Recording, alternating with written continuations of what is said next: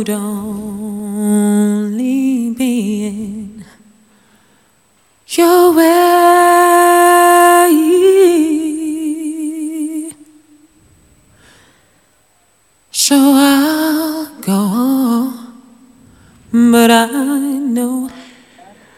Muy buenas tardes, cuando son las 6 y 12 minutos de la tarde tenemos el gran placer de dar la bienvenida y saludar al actor Octavi Puchades. Muy buenas tardes, Octavi, ¿cómo estás? ¿Qué tal? Buenas tardes. Muy bien, muy bien, estoy muy bien. Me alegro. Bueno, tenemos que decir, bueno, tú ya estás en el Teatro Olimpia a punto de, entrar al ensayo, pero el estreno oficial de Guardaespaldas del musical será el 18 de noviembre. Eh, ¿Qué sensaciones tenéis aquí al volver a Valencia otra vez? Pues la verdad es que muy buenas sensaciones. En Valencia no, no es normal volver a una plaza, ¿no? Porque claro, evidentemente con un musical siempre estás bastante tiempo, se calcula pues por, por los habitantes, por la repercusión que puede tener, pues un tiempo, se pacta con el teatro, se va, y nosotros estrenamos aquí el Guardaespaldas en el 2019. Y ya desde el primer, o sea, estuvimos cinco semanas y estuvimos creo que llenas prácticamente todas las funciones, con lo cual, y estaban encantados, nosotros estábamos encantados, y en aquel momento se habló, tenéis que venir, tenéis que venir, pero claro, mm, mm, es, es, no es lo, lo, más habitual. Pero como nos pilló la pandemia por medio y han pasado ya pues casi tres años de aquel momento, eh, hemos tenido la oportunidad de volver y la verdad es que estamos encantados. Además, mmm, cuatro semanas, que, que es una gozada poder disfrutar de Valencia tanto tiempo.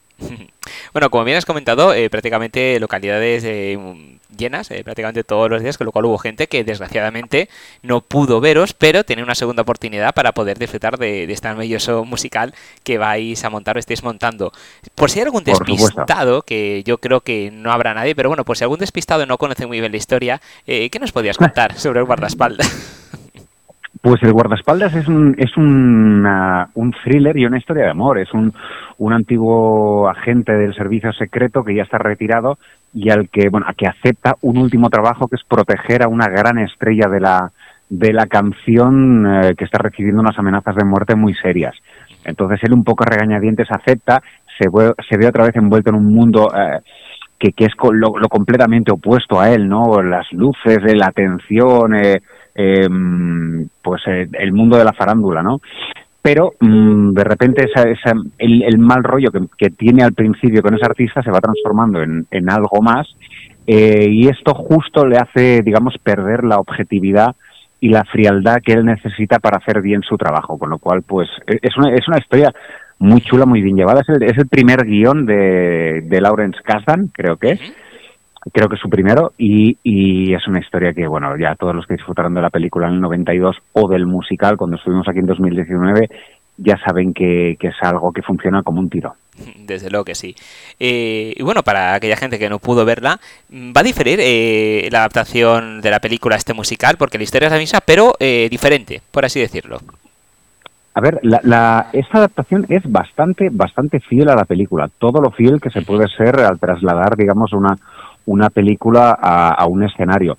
Pero sí, sí, es, ha sido uno de, los de las grandes complejidades de este montaje, ¿no? Porque cuando tú escribes para teatro, normalmente ya sabes eh, las dificultades técnicas frente a las que te vas a encontrar y intentas, digamos, reducir cambios y reducir, eh, pues digamos, digamos, eso, cambios, cambios tanto, tanto temporales como, como de vestuario, como de escenografía. Pero aquí, claro, se trata de, de, de, adaptar una película en la que pues cada escena pasa en un sitio diferente, en un día distinto, y, y todo eso se ha resuelto, creo que yo que muy bien, con juegos de luces, con, con una escenografía que entra y sale. Prácticamente en cada escena hay un, hay un cambio de, de, de escenografía y de, y de vestuario del, de los personajes, lo cual a nosotros nos, nos, nos da bastante más trabajo, pero creo que, que ayuda mucho al desarrollo de la historia. Genial. Eh, bueno, vamos a ver si te parece de, de tu personaje. Eh, en un primer momento, eh, ¿viste muchas veces la película de, del guardaespaldas para ver el personaje interpretado a Kevin Costner o quisiste hacer algo totalmente distinto? No, no, no, para nada. Yo la vi, la había visto en su momento, me gustó mucho, pero conocía la historia y entonces yo el, trabajo que, he hecho como, como actor y creo que hemos hecho todos ha sido no tomar como referencia la película, porque no tiene nada que ver el lenguaje cinematográfico con el teatral.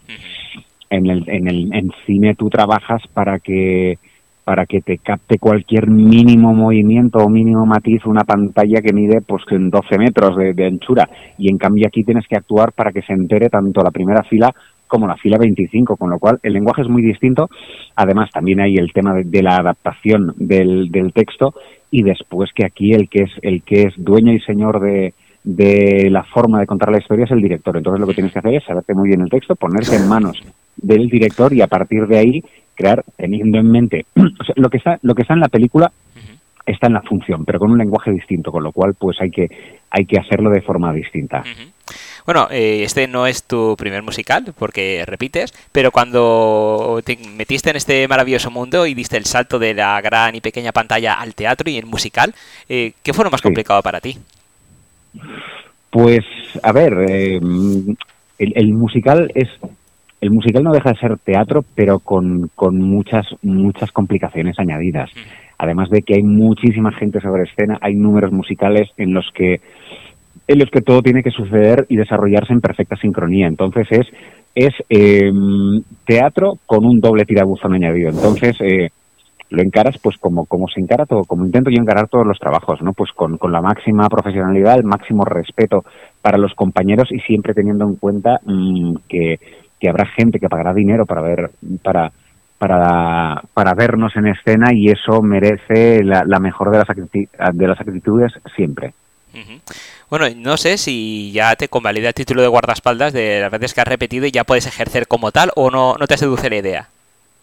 ¿De qué? ¿De qué? Perdona, que no te he entendido. Sí, no, digo que, que, no sé yo si al, al, haber interpretado el guardaespaldas anteriormente y ahora también, si ya te convalida para el día de mañana si quieres trabajar ya como guardaespaldas de verdad.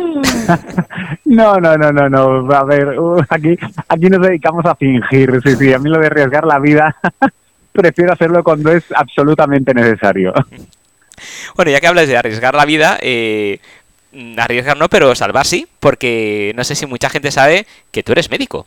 Eres médico, sí. aprobaste el MIR y, y claro, ahí no sé si tuviste el corazón un poco dividido cuando vino esta dichosa pandemia eh, y cerraron, que además las artes escénicas eh, fueron uno de los grandes perjudicados, otros sectores también, pero las artes escénicas sufrieron sí, muchísimo. Sí, eh, y tú como actor, a lo mejor eh, te daba rabia esas medidas tan restrictivas y luego pues el aforo, pero como médico decía, no, no, es que tiene que ser así.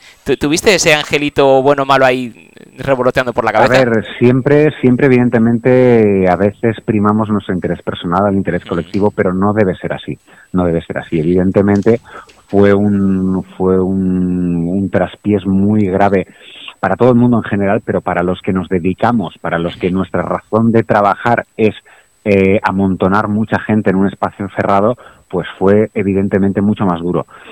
Que se podían haber hecho las cosas mejor, eh, igual en algunas cosas sí, en otras no, pero esto era, esto era un, un ensayo y error, esto era, íbamos aprendiendo sobre la marcha cómo hacerlo y, y en estos casos donde donde digamos depende la salud y la vida de muchas personas, especialmente de nuestros mayores, yo creo que la prudencia es siempre el, el mejor el mejor camino de actuación y creo que a pesar de los de los problemas que nos pudo ocasionar a nosotros en particular y a toda la sociedad en general, uh -huh. creo que era era lo necesario, era lo que se tenía que hacer y, y mira, parece que ya hemos pasado esa época y ahora mismo todo el mundo está con ganas de ir al teatro, de, de divertirse, de salir y, y, de retomar por fin la vida.